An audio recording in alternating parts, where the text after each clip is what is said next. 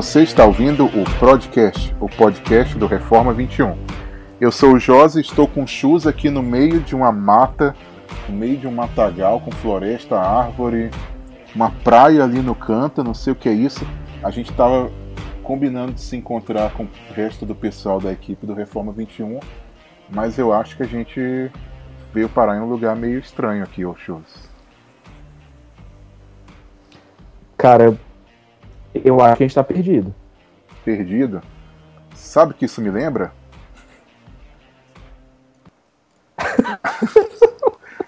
que a gente combinou que ia gravar um episódio sobre a, o seriado Lost e nada melhor do que estar perdido para falar um pouquinho sobre Lost.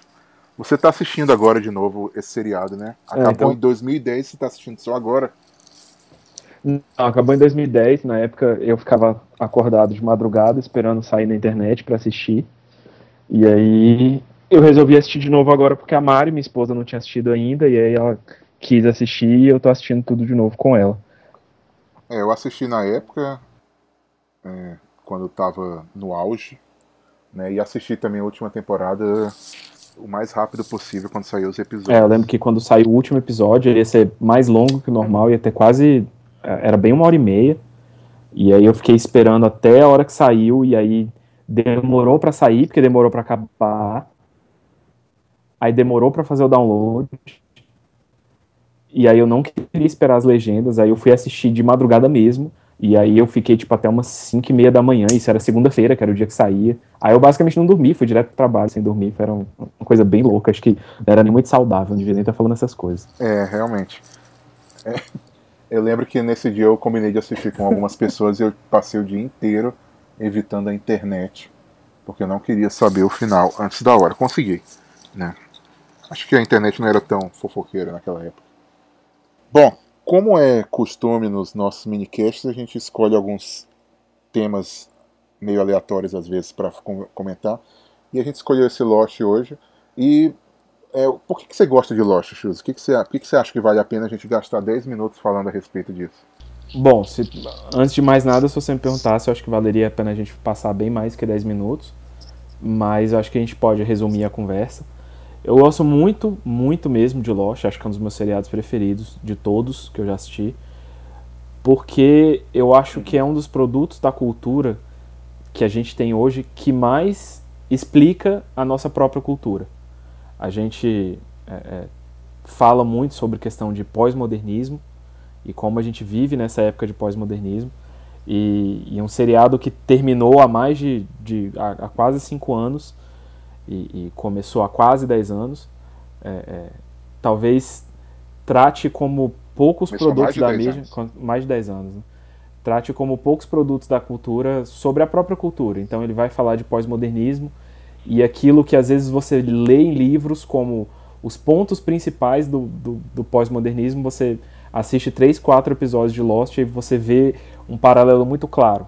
Eu acho que, inclusive, esse é um dos motivos para às vezes algumas pessoas que acompanharam até o final não gostarem do final propriamente dito, ou mesmo abandonaram no meio o seriado porque começou muito legal, mas abandonaram. E eu acho que tem um pouco a ver, porque as pessoas como que eu digo? Eu acho que elas não estão.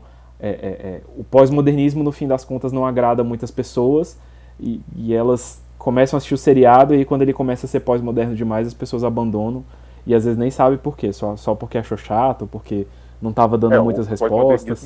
É, o pós-modernismo, ele agrada, às vezes, quando é benéfico a nós, né? Mas quando outra pessoa não te dá explicações, quando outra pessoa relativiza as coisas, a gente não gosta muito. E quando a gente assiste um seriado como Lost, que propôs tantos mistérios, e ele termina a história dele sem responder todos os, todos os mistérios, eu acho que algumas pessoas se sentem se sentiram enganadas a respeito disso. Eu não me senti, né? É, eu acho que tem tanto essa coisa de enganação como. Não, se você não assistiu Lost, você que está ouvindo a gente hoje não assistiu Lost e conhece pessoas que assistiram, talvez o, o que você mais ouve é assim, ah, eu acho que o pessoal, os produtores, os roteiristas, eles não sabiam o que, que eles queriam, e aí eles escreveram um monte de coisa, aí não responderam nada, e aí eu parei de assistir. Mas é, é essa, você que ouve a gente também e, e, conhece alguma coisa sobre pós-modernismo, sabe que, que essa é uma das marcas mais profundas e mais marcantes do, do pós-modernismo, que é essa questão do que o José comentou, de relativismo, de não ter resposta final para as coisas, não ter verdades absolutas. E é assim que o seriado trata o próprio seriado. É, não tem uma. Não tem uma, não tem uma narrativa, uma meta-narrativa, né, como se gosta de falar. Então, assim, o, o, o seriado te dá explicações, mas chega um ponto em que ele vai te falar: eu não vou mais te dar respostas. Né, porque, como diz um personagem lá, mais respostas gerarão mais perguntas. Né? E essa é a mentalidade do nosso tempo. não estou dizendo que é o correto, né? não estou dizendo que é agradável às vezes, mas é, é interessante como ele expressa a mentalidade do nosso tempo. É, então é isso, não tem, não tem uma única narrativa, tem várias narrativas dentro do seriado, então tem várias coisas que podem explicar algumas. Um, um mesmo acontecimento pode ser explicado por várias coisas, e aí entra uma outra uma outra coisa interessante que, que o Josa sempre gosta de falar, que é o embate fé e ciência que a gente tem no, no, no seriado, fé e é. razão. Muito legal. Que é muito interessante como às vezes tem algum acontecimento que parece puramente científico, mas parece ao mesmo tempo meio místico, e algumas coisas místicas que são explicadas por, por termos científicos, e principalmente coisas que você não sabe. Você não sabe se aquilo se tem um, um, se aquilo é um monstro ou é uma onda eletromagnética, se aquilo é, é, é, um mistério ou é só uma equação que não tem resposta. E aí você tem personagens cientistas no, no, no seriado, você tem personagens que querem acreditar em destino e que foram escolhidos e que tudo que acontece tem uma razão. E, e, e essa também é, isso também é algo muito marcante no pós-modernismo. Essa coisa de, de, de que todos os pensamentos são válidos, todas as verdades são válidas, então se isso se isso te se essa resposta religiosa te satisfaz, bom para você. Se a resposta científica, naturalista te satisfaz, bom para você também. E cada um tem o seu espaço, cada um tem a sua verdade. E é interessante que é, ele o tempo todo ele ele meio que transita entre esses dois extremos. Ele tem um determinados momentos que você pensa assim: bom, então é claro que tudo pode ser explicado por pela ciência. Mas aí quando você pensa que isso vai acontecer, que está caminhando para esse sentido, alguma coisa mística, alguma coisa sobrenatural puxa o seriado para o outro lado, e aí você pensa, bom, parece que agora o seriado está caminhando para um lado sobrenatural. Né? E, e, é interessante porque no último capítulo eles dão essa resposta. Né? E as pessoas reclamaram porque Lost não tinha respostas, mas a maior questão do seriado, na minha opinião, né, a, a, acho que a principal questão do seriado, né, qual é, quem qual, quem estava correto em, é, nesse ponto.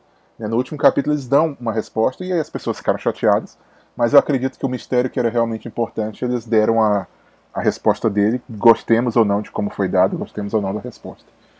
Né? Eu acho que eu acho fantástico. Assim, tem falhas, tem um monte de episódio ruim no meio do caminho. Até a última temporada tem coisa que que é horrível assim, mas acho que no final foi uma experiência maravilhosa assistir. É, hoje mesmo eu tava vendo um episódio que o personagem principal é o nosso querido Rodrigo Santoro, que teve uma, teve uma breve participação no seriado, uma participação curta, breve, trágica e odiada pela maioria dos fãs, mesmo brasileiros. E, e assim, é um, realmente é um seriado com falhas, tem, tem muita coisa que, que. Tem personagem que saiu do seriado não porque a história precisava, mas porque o ator estava causando problema no set de gravações, então tem esse tipo de coisa que acaba alterando a história, não é perfeito, mas eu acho interessante porque e, e, e, o que eu gosto, que eu gosto no sentido assim, que eu acho mais legal, é que mostra como que essas questões pós-modernas, digamos assim, não satisfazem as pessoas. A maioria dos personagens no seriado tem uma vida triste, é, é, tem uma vida meio que sem explicação. Elas acham que tem, uma, tem um motivo para qual elas estão fazendo as coisas que elas fazem, e aí, às vezes, eles nem descobrem, mas você, espectador, descobre que a pessoa era uma tonta, que estava sendo enganada. Você descobre que aquilo que a pessoa achava que era mais importante, na verdade, não tem importância nenhuma. E, e é uma pessoa manipulando a pessoa o tempo inteiro. E, e, ninguém, você nunca pode acreditar no que as pessoas estão te dizendo, porque normalmente ou elas estão mentindo ou elas estão usando a verdade para te manipular.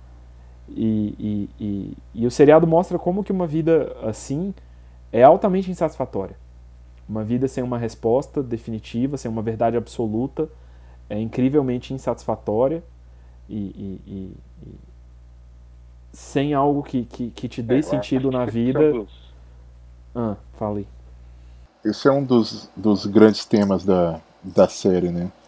É, como aquelas pessoas, tipo, sem querer fazer um trocadilho, mas como essas pessoas estão perdidas, não apenas na ilha, mas perdidas na vida, né, no universo e tudo mais. Né? É, acho que é isso. E, e, e, no fim das contas, acho que esse trocadilho é até um pouco proposital, o nome do seriado. É. Mas assim, não é um seriado sem esperança, não é um seriado que você vai assistir e vai ficar deprimido com a miséria humana. É um seriado empolgante. Os personagens são fantásticos, mesmo você. Você vendo personagens que têm histórias de vidas tão infelizes, mas que ao mesmo tempo têm esperanças a, a respeito do futuro, né? É, mesmo que sejam esperanças vãs, né? A aventura é legal, os sustos que você toma é legal, o humor é legal, muitas atuações boas, algumas atuações mais ou menos, né? Mas é um, é um seriado muito divertido de assistir. Não é um seriado para você ficar deprê, não, apesar de, de tudo que a gente está falando. Ele é divertido mesmo, como é, era um seriado que passou na TV aberta nos Estados Unidos originalmente, então ele tinha que ser um seriado abrangente, então tem um pouco de tudo. Tem cenas de aventura legal, tem cenas de, de suspense, tem mistério, mas tem alguns episódios que às vezes são inteiros de comédia e você ri com os personagens e eles se divertem e você se diverte. É um, é um seriado bem tranquilo, não é apelativo, não tem cenas de muita violência, não tem cenas de nudez, pelo menos não muito e não explícito. Então eu acho que é, é, é um negócio bem divertido.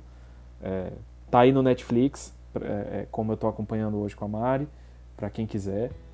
E, e é um seriado que eu e o Josa a gente gosta muito. A gente já deu uma aula, uma vez dando uma aula de EBD, a gente usou Lost para ilustrar a aula inteira. E para quem assistia na época foi muito divertido.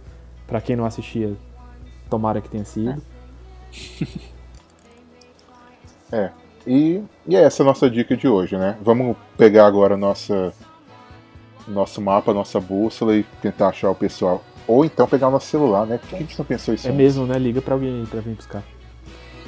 Beleza, então, galera. Falou e até o próximo.